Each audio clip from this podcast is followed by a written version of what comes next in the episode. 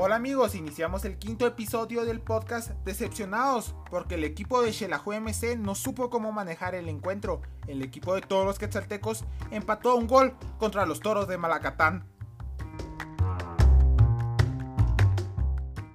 Iniciamos con el resumen del partido. En el primer tiempo, Xelajú MC anotaba el gol al minuto 15 por medio de Cristian Alvisuris de un tiro que no fue el mejor, pero por el guardameta de los toros, que estaba mal posicionado, se fue al fondo de la portería. El primer tiempo, amigos, fue aburrido, con un Malacatán sin ideas y el Xelajú tocando la pelota, pero sin saber qué hacer. En el segundo tiempo, entró un Xelajú MC totalmente desconectado. Se los juro, no había visto un Xelajú tan desanimado. Malacatán tuvo el dominio del segundo tiempo, donde llegó el empate después de un centro en el cual David Monsalve salió muy mal y el defensa Tomás Castillo que no colaboró, no cubriendo al único jugador de Malacatán en el área. Y el jugador con la camisola número 8 lograba de cabeza empatar el encuentro. Shelahu lastimosamente no reaccionó al partido, solo hubo una jugada donde realmente Chicho fue duro al jugador de Malacatán, tratando de inyectar ánimo y coraje a sus compañeros, pero realmente lo que consiguió es que se fuera con tarjeta amarilla en el encuentro y así terminó el partido donde Xelajú MC se encontraba sin ánimos. Muy mal partido de Tomás Castillo. Por él, Malacatán encontraba el empate fácilmente. En los cambios, al minuto 55 entra Ruano y sale Tebalán. Tebalán no se hizo notar dentro de la cancha y Ruano trató de hacer algo, pero su liderazgo no le alcanzó. Entra Toro Castellanos, sale Edwin Fuentes. El toro, no sé qué le pasa al toro. Realmente no tiene el mismo peso en la cancha como antes y ahora ni hace los tiros libres que nos tenía acostumbrados. Al minuto 71 entra Javier González y sale Ubico. Ubico no corrió, pero se tiene que entender porque es un juvenil que se está acoplando al equipo mayor. Pero González le dio un poco más de dinámica al encuentro, pero no la necesaria y tampoco la esperaba por todos. En el minuto 77 entró Castañeda y sale Mingorance. Mingorance le dio coraje al equipo, pero no tuvo la lectura de juego necesaria. Castañeda entró y no tuvo peso. Al minuto 77 también entra Wilber Pérez y sale, y sale Rivas. Partido no fue tan bueno de Rivas como el pasado. Y Bebote, tengo una pregunta para vos. ¿Te queda grande la camisa de Shelahu MC? Porque no hemos notado lo que hacías en Malacatán, donde eras la superestrella. Pero no hay que olvidar a Dustin Cliffman Corea Garay. Este jugador influyó en el encuentro porque el técnico Claverí trabajó creyendo en su jugador que iba a estar disponible para este encuentro. Pero vos, Dustin Corea, ayer tomaste, te emborrachaste, amaneciste de goma y no quisiste jugar por un supuesto malestar estomacal.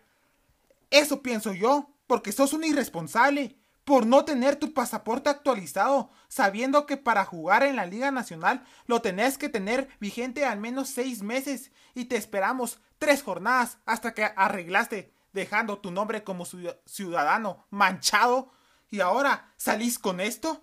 Es una falta de respeto para la directiva, cuerpo técnico, socios, periodistas y afición en general que confió en vos, Corea. ¿O tenés COVID? Sería bueno que si es así lo aclararas para que no se te señalara, pero la versión que salió en la televisión fue que tenías malestar estomacal.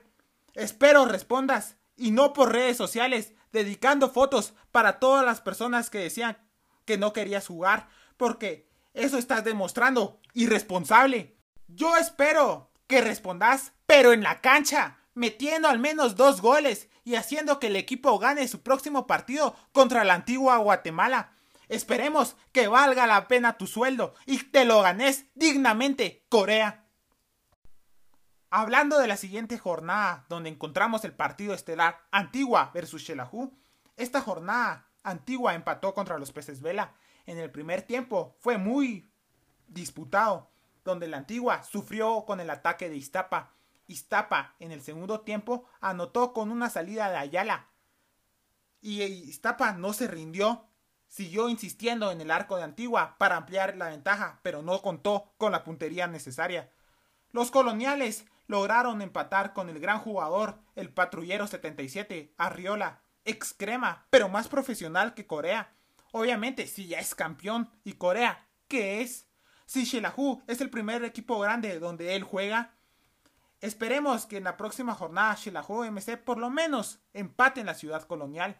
Va a ser un partido muy disputado, con Antigua dañada, al igual que los Superchivos. Esperemos ahora sí que jugadores del Shelahu MC, Corea y Bebote demuestren por qué están en el club más glorioso de Guatemala. Con este partido se cierra la primera vuelta de la fase de grupos y en la jornada 6 recibimos a los cremas en el estadio Mario Camposeco. Los cremas se enfrentan en la jornada 5 a los toros de Malacatán, un partido que va a ser muy disputado y cansado para los cremas por el tipo de cancha que tiene el estadio de Santa Lucía de Malacatán. Puede ser que los cremas se queden entrenando toda la semana en la ciudad de Quetzaltenango para evitarse el desgaste del viaje, o por lo menos eso hicieron el torneo pasado, donde casualmente también les tocó el partido Malacatán y Xelajú seguidos de visita. En otros resultados, los cremas le ganaron 2-0 a Santa Lucía. Cobán le ganó 2-0 a Sanarate, reafirmando su liderato. Achuapa le ganó 1-0 a Municipal y Zacachispas le ganó 2-1 a Huastatoya.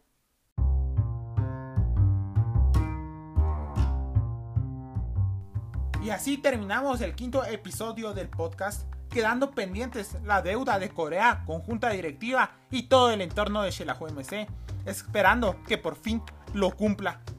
Si Dios no lo permite, estaremos la próxima semana analizando lo sucedido versus Antigua y lo que se viene contra los cremas.